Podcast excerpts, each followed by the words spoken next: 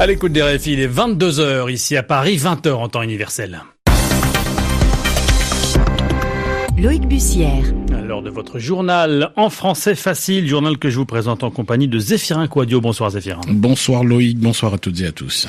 À la une, Dorian qui poursuit sa course après avoir dévasté les Bahamas. L'ouragan a atteint la côte est du Canada sans faire de victimes pour le moment. L'arrêt des négociations sur l'avenir de l'Afghanistan entre les talibans et Washington.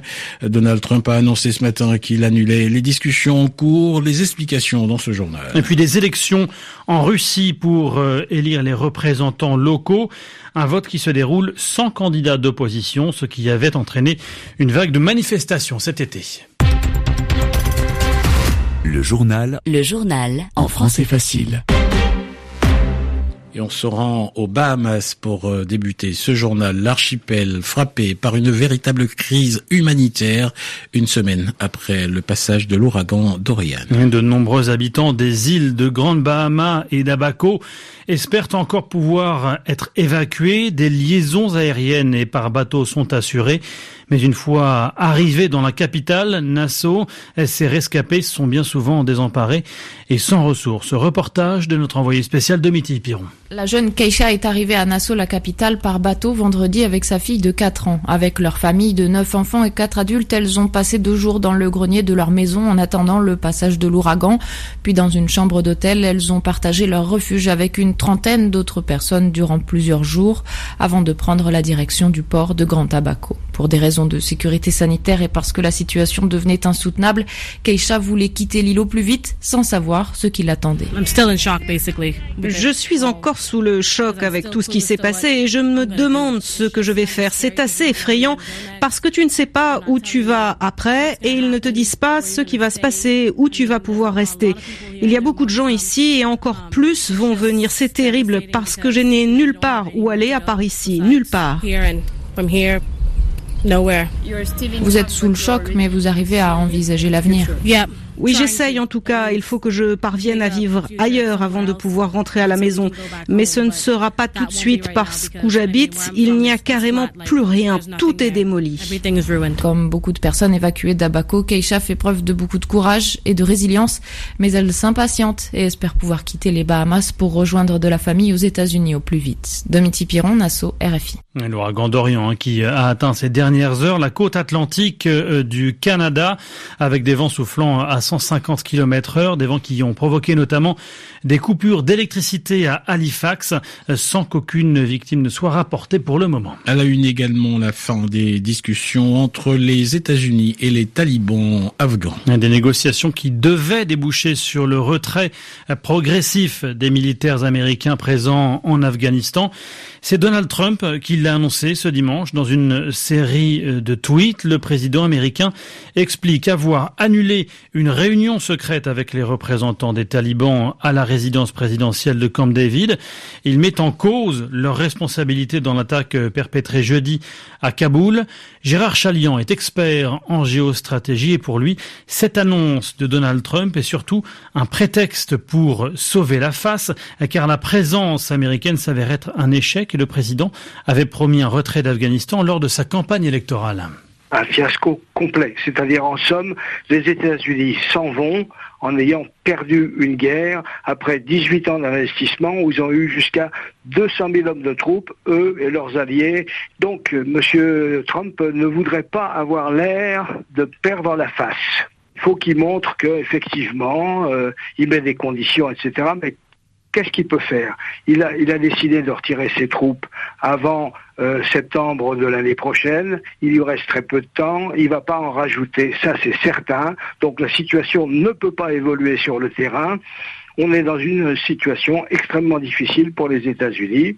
Comment ne pas perdre la face par rapport à son propre électorat? C'est tout. Sur le terrain afghan, euh, les États-Unis ont perdu. Un expert en géostratégie, Gérard Chalian, joint pour RFI par Marie Normand. Donald Trump, par ailleurs interpellé par des manifestants à Hong Kong. À Hong Kong, où des milliers de manifestants ont défilé euh, ce dimanche, notamment devant le consulat des États-Unis, pour demander aux locataires de la Maison-Blanche de faire pression sur la Chine pour préserver leur liberté. Quatre jours après euh, l'annonce par la chef de l'exécutif hongkongais du retrait définitif du projet de loi sur les extraditions, projet à l'origine des manifestations qui durent depuis plus de trois mois. Le mouvement pro-démocratie est toujours mobilisé. Il juge la réponse de Carrie Lam trop tardive et surtout insuffisante par rapport à leurs revendications. RFI, 16h05 minutes à Caracas, au Venezuela, au Venezuela, alors que la justice vient d'ouvrir une enquête pour haute trahison contre Juan Guaido, le principal opposant au président Nicolas Maduro. La vague d'immigration se poursuit dans les pays voisins. la crise politique s'accompagne, on le voit, d'une crise migratoire. De nombreux Vénézuéliens tentant de fuir vers les pays voisins. Au Pérou, ils sont déjà près de 860 000, ce qui n'est évidemment pas sans conséquence notamment sur le marché du travail local. Les explications de notre correspondant dans la région, Eric Sanson. Près d'une entreprise péruvienne sur deux emploie au moins un Vénézuélien. C'est l'une des conclusions d'une étude menée par le portail web Aptitus, spécialisé dans les offres d'emploi, et l'ONG Action contre la faim. Les Vénézuéliens ayant fui la crise économique et sociale de leur pays sont souvent des professionnels diplômés, prêts à tout pour travailler et envoyer quelques dollars chez eux. Presque tous sont en âge de travailler, 90% selon Aptitus. Ils sont généralement considérés comme des personnes douées pour les ventes et le contact avec la clientèle. À Pisco, à 350 km au sud de Lima, José Abusto le confirme.